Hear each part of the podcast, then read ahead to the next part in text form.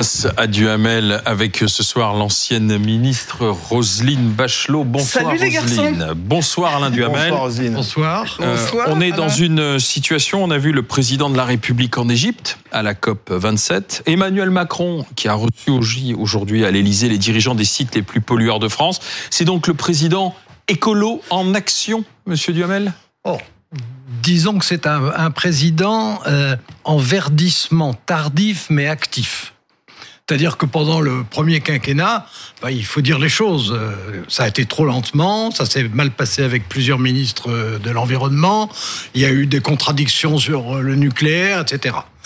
Il y a eu son fameux discours de Marseille pendant le- l'entre-deux tours de la présidentielle où brusquement il, a déclaré que l'avenir était totalement dépendant de l'environnement, etc., etc.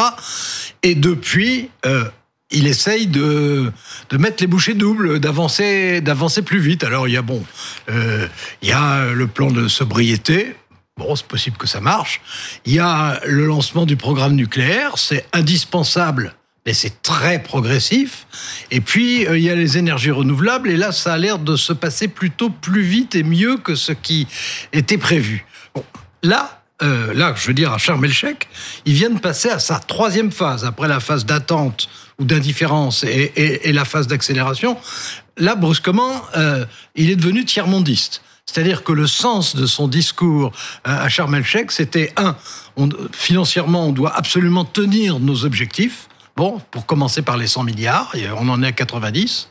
Deux, il prend position en faveur des pays qui ont été sinistrés par ce qui s'est passé depuis des années, et il dit que les Occidentaux, enfin pas les Occidentaux, que toutes les puissances euh, doivent participer à un financement, à des compensations importantes, etc. Ça ne plaît pas du tout à ses partenaires européens, d'autant plus qu'il euh, insiste euh, en même temps sur le fait que Chinois et Américains, qui sont quand même les deux grands pol- pollueurs euh, du monde, euh, sont pas très demandeurs de ce genre de choses.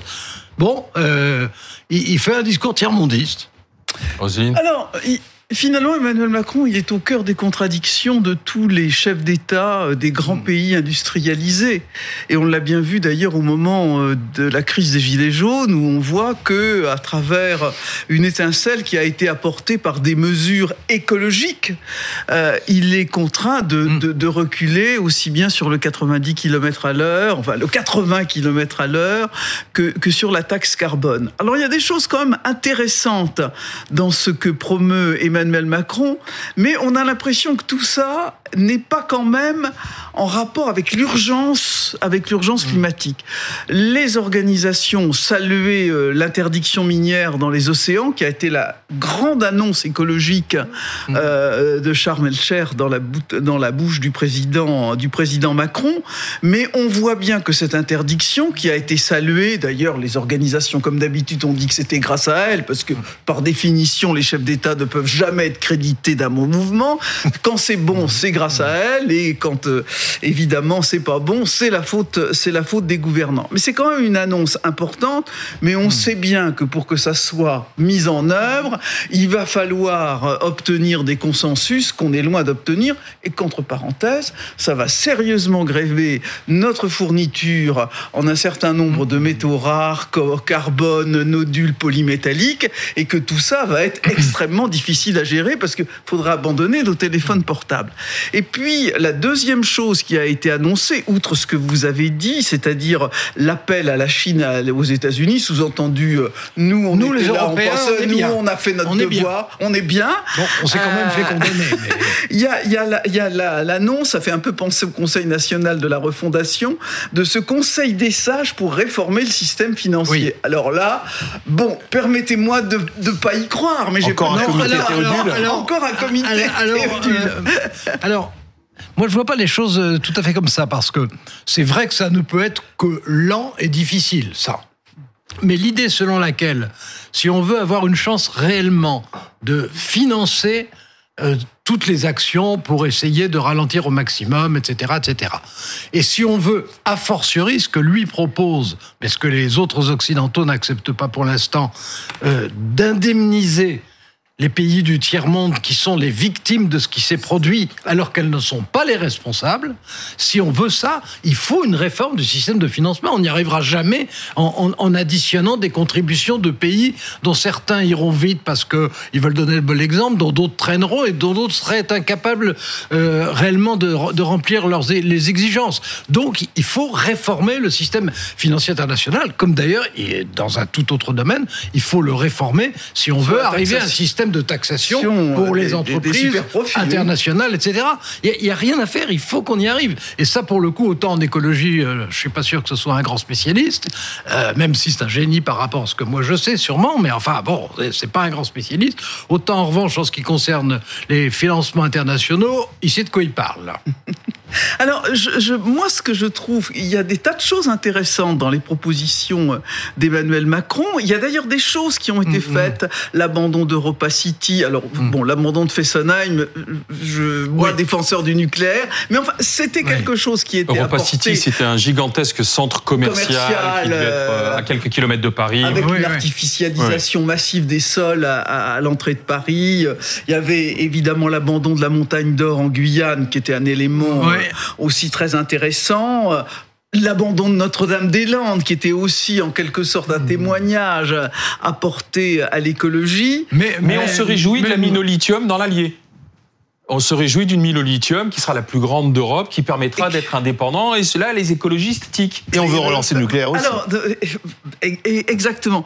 Mais on voit bien que on apporte mmh. en quelque sorte, je sais pas, des, un peu des otages à la cause écologique, des témoignages, mais que on vient toujours se frapper sur une chose, c'est une des réformes systémiques.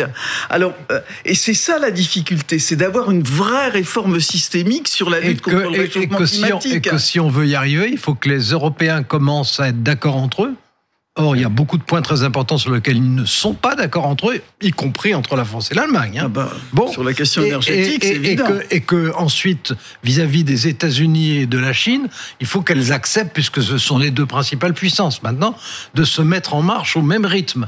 Or, euh, on peut essayer de les convaincre, mais on n'a aucun moyen de les y contraindre.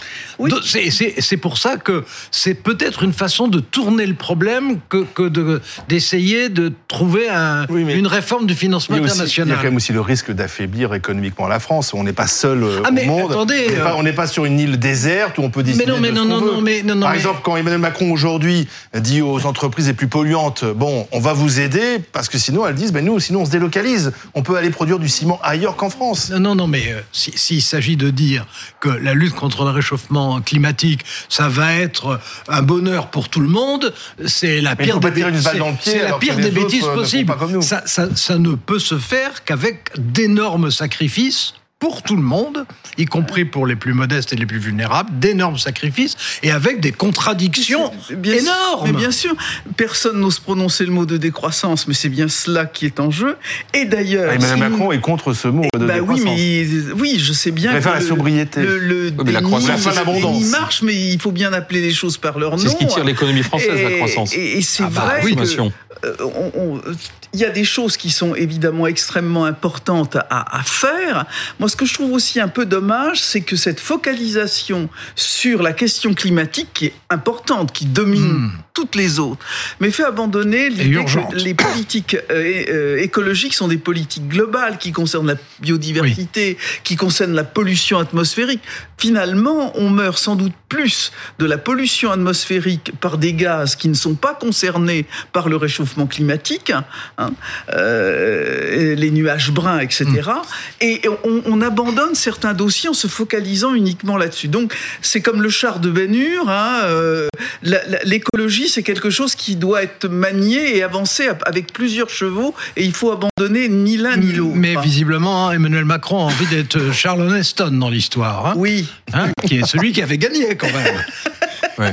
Bon, la course de char, la plus célèbre de l'histoire. Mais euh, euh, je, plaisante, mais je, ne plaisante qu'à moitié parce qu'on voit très bien que, à propos, à partir du discours qu'il vient de prononcer en Égypte, euh, il veut de, de nouveau euh, se, se tailler un rôle particulier, pas simplement un rôle euh, de chef d'un État important, mais plus décisif, mais, mais il- veut être, euh, je, je dirais pas le lanceur d'alerte parce qu'il arrive en retard. Comme, Mais- au début mais- de son, mais, comme euh, au début de son premier quinquennat. Absolument, il, veut être, il veut être celui qui fait bouger les choses, étant entendu que euh, c'est déjà très difficile de faire bouger les choses en France quand les intérêts sont contradictoires, comme c'est le cas 9 fois sur 10, mais que alors au niveau mondial, bon, les, les- les pays dont les territoires sont en train d'être envahis par la mer, ou les pays comme le Pakistan qui ont été recouverts aux deux tiers, etc., c'est évident qu'on est en dette vis-à-vis d'eux. Mais, mais pour arriver à, à financer, Oui, mais pardon, il faut Rosine, se mettre d'accord. Rosine et Alain, j'ai l'impression que la guerre en Ukraine et ses conséquences, la crise énergétique, ont fait plus euh, prendre conscience aux gens euh, de, de, de, de ce problème de, de, pétrole, d'énergie fossile, que, que des discours, que des actions, etc., euh, sur des années.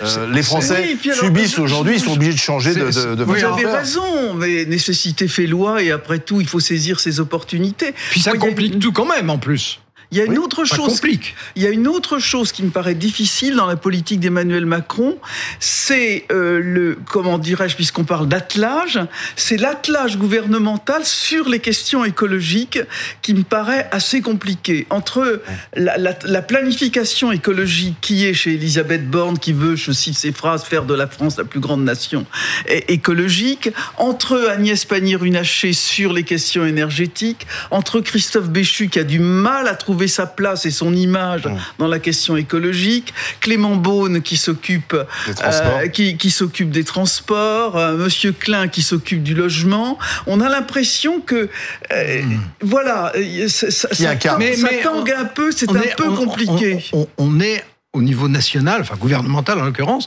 on est en expérimentation. C'est-à-dire Oui, qu'on oui. on est en train de tester un système nouveau dont pendant les, euh, la campagne, il avait été juré, promis qu'il serait mis sur pied, mais euh, d'autres, euh, évidemment, il va pas être fonctionnel et efficace en 30 secondes, ça c'est sûr. On est en expérimentation au niveau national. Le problème, c'est, je trouve, on est en expérimentation au niveau national, on est en contradiction au niveau européen, ce qui est très mauvaise nouvelle sur ces questions-là. Et on est, je ne dirais pas impuissant, mais on est insuffisant au niveau mondial pour peser comme on le devrait.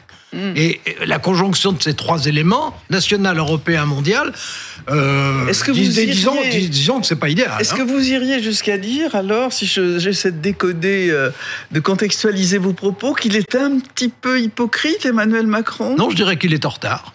Merci Roselyne Bachelot, merci Alain Duhamel.